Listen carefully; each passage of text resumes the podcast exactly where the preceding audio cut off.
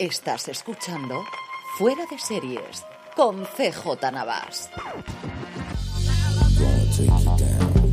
Bienvenidos a Streaming, el programa diario de Fuera de Series en el que un servidor CJ Navas te trae las principales noticias, trailers, estrenos y muchas cosas más del mundo de las series de televisión. Edición del jueves 22 de diciembre, Día Internacional de la Salud en España, por aquello del sorteo de la Lotería de Navidad y aquellos a los que no nos toca nos queda siempre el recuerdo de, bueno, al menos nos queda salud. Vamos con todo el contenido de hoy, pero antes de eso permíteme recordarte que ya puedes comprar en la tienda de Fuera de Series, fuera de series.com barra tienda, la tienda para grandes fans de las series de televisión.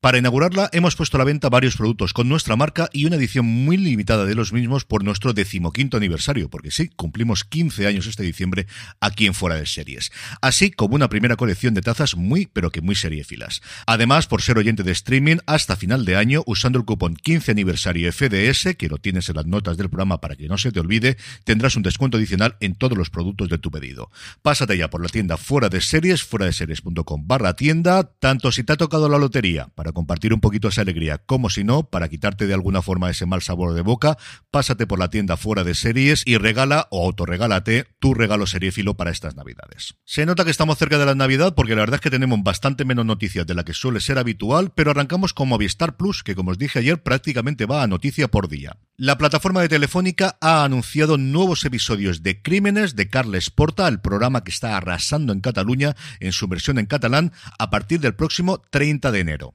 Serán un total de 11 episodios y 8 nuevos casos, porque tres de ellos tienen doble episodio, que se estrenarán todos los lunes en prime time en el canal 0 de Movistar y a partir de ahí estarán disponibles bajo demanda, como ya lo están las dos temporadas anteriores del True Crime y los cuatro episodios del Crimen de la Guardia Urbana. Otra que tampoco para por Navidad es Pluto TV. Os comentaba ayer cómo iba a lanzar a partir de enero un nuevo canal con westerns y hoy anuncia que para estas fechas van a tener hasta cuatro nuevos canales de estos llamados pop-up que tienen una duración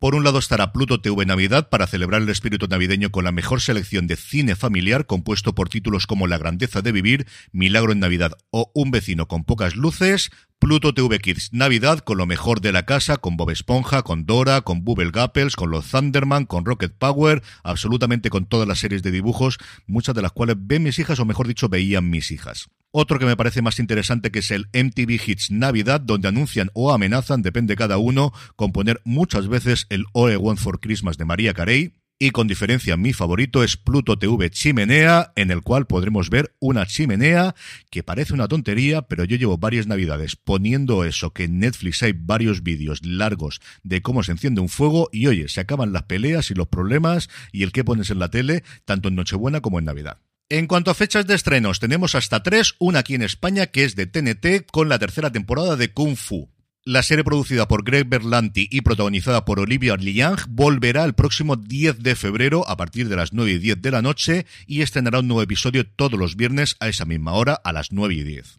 Y en Estados Unidos, veremos la fecha de estreno de aquí en España, FX ha anunciado que la última temporada de Snowfall, una serie que ha tenido bastante mala suerte, que se ha quedado muy perdida, que yo seguí las temporadas en las que estuvo Sergio Pérez Bencheta, pero que aún así, a lo tonto lo tonto, durado seis temporadas, esta sexta y última temporada se estrenará en Estados Unidos en FX el próximo 22 de febrero. Veremos lo que tarda en llegarnos aquí y si lo hace a través de Disney Plus o a través de HBO Max, que es quien en su momento, cuando todavía era HBO España, la compró para distribuirla en nuestro país.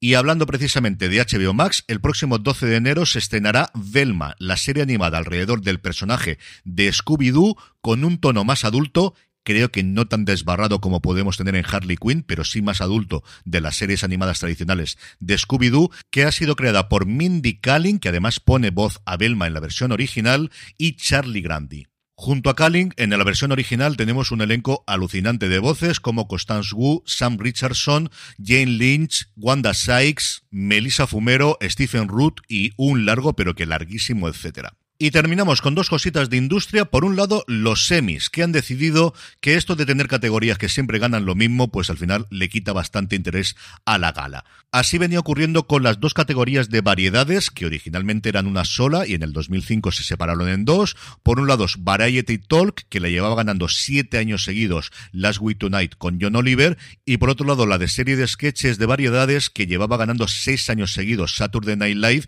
Y además en el último año es que solamente hubo dos nominaciones Pues bien, la Academia ha decidido cambiar estas dos categorías por dos nuevas. Una que coge de alguna forma el espíritu tradicional que tenía, que es Talk Series, fundamentalmente dada para los programas de late night americanos, que son los que hasta el 2005, como os digo, siempre dominaban, o hasta que llegó John Oliver a la palestra, siempre se lo repartían entre los presentadores o los programas de late night de las cadenas en abierto estadounidenses, con el inciso de John Stewart en Comedy Central, y por otro lado, una nueva categoría llamada Scripted Variety Series, para aquellas que tienen guion en el que participarían tanto el Last Week Tonight con John Oliver como el Saturday Night Live. Y cerramos el apartado de noticias con el rumor de que parece que va a ser YouTube barra Google barra Alphabet la que finalmente se va a hacer con el paquete del fútbol americano de los domingos, que actualmente tiene DirecTV, que es una compañía de televisión por satélite, un paquete que hasta hace muy poquitas fechas el principal candidato parecía que era Apple y parece que las negociaciones se han roto no por el precio, sino por las condiciones de uno y otro. Al parecer Apple quería meterla como un contenido sin coste adicional y además poder tener los derechos globales de estos partidos, parece que la NFL no ha pasado por ahí, y es YouTube que al final cambió su estrategia hace unos años. Recordar que en su momento YouTube apostó por tener series propias, que hizo sobre todo las primeras temporadas de Cobra Kai y alguna que otra serie bastante interesante que en su momento comentamos. Aquello se abandonó por completo y apostaron por lanzar YouTube TV, que es una alternativa más barata al cable de toda la vida en Estados Unidos, con sus centenares de canales y también la posibilidad de ver las cadenas en abierto a través de streaming, que parece que le funciona bastante bien, igual que le ocurre a Hulu, que es el otro gran proveedor de estos servicios allí en los Estados Unidos y como os digo parece que lo van a incorporar como un canal adicional de pago adicional al modo de como tienen Amazon que fue la primera que empezó a hacer esto o Apple y que recientemente YouTube incorporó para poder suscribirte a otros canales diferentes con las grandes salvedades de siempre de Netflix y Disney Plus que no están ahí dentro. En cuanto a trailers, Netflix ha presentado el de Breakpoint o Punto de Break, la nueva serie documental de los responsables de Drive to Survive, el documental que especialmente en Estados Unidos ha funcionado muy bien llevando o analizando toda la temporada de Fórmula 1. En este caso es sobre tenis, evidentemente, es sobre la ATP, centrándose en distintos jugadores a lo largo de toda la temporada pasada en el mundo del tenis. Y por su parte, HBO Max ha mostrado un tráiler de sus estrenos para el 2023, un minuto 50 segundos, que incorpora algunas imágenes que ya hemos visto previamente en otros tráilers, algunas, muy poquitas eso sí, nuevas, pero sobre todo un montón de títulos. Las series que mayor metraje tienen es The Last of Us, que nos llega el próximo 16 de enero, como ya sabéis, y su miniserie Love and Death, protagonizada por Elizabeth Olsen, Kristen Ritter y Jesse Plemons, que nos llegará a lo largo del año que viene. Pero en el teaser aparece cosas como Perry Mason, cuya segunda temporada llega el 7 de marzo, Succession y Barry, sus cuartas temporadas, las segundas temporadas de Tiempo de Victoria, La dinastía de los Lakers, Tokyo Vice, Julia o Nuestra bandera significa muerte, la tercera de los Gemstone y la decimosegunda de Larry David. En cuanto a estrenos, Netflix nos trae la segunda temporada de Alice in Borderland, bastante tiempo después del estreno de la primera, que funcionó bastante bien, desde luego, en la plataforma, y HBO Max nos trae la de la segunda temporada de The Head, una temporada en la que la trama se traslada a el Alexandria, un barco científico que abelga en su interior un gran laboratorio y donde evidentemente van a pasar cosas misteriosas. Y terminamos como siempre con la buena noticia del día y es un especial de detrás de las cámaras de entrevista con el vampiro de Rice que va a estrenar hoy AMC Plus para, y perdonadme el chiste fácil, pero es que si no lo hago reviento, ir abriendo boca y afilando los colmillos antes de que nos llegue la serie el próximo 12 de enero. El especial tiene una hora de duración con entrevistas con el equipo creativo y el reparto de la serie que explora el origen del proyecto, el vestuario, los efectos especiales, las localizaciones en Nueva Orleans y otros detalles de la producción. Estamos todavía con un embargo por parte de AMC Plus para poder hablar de la serie. De hecho, se levanta hoy, pero después de que se emita este programa, eso sí, yo os digo yo que en el fuera de series de este fin de semana hablaré largo entendido porque me está gustando muchísimo. Y con esto concluimos streaming por hoy. Recordad para vuestras compras en la tienda fuera de series, fuera de series.com barra tienda, para vuestros regalos o autorregalos navideños. Enhorabuena a todos los premiados y a los que no, pues nos sigue quedando salud, que después de los años que hemos tenido, pues la verdad es que hay que ponerla en valor. Gracias por escucharme un día más, volvemos mañana y recordad, tened muchísimo cuidado y fuera.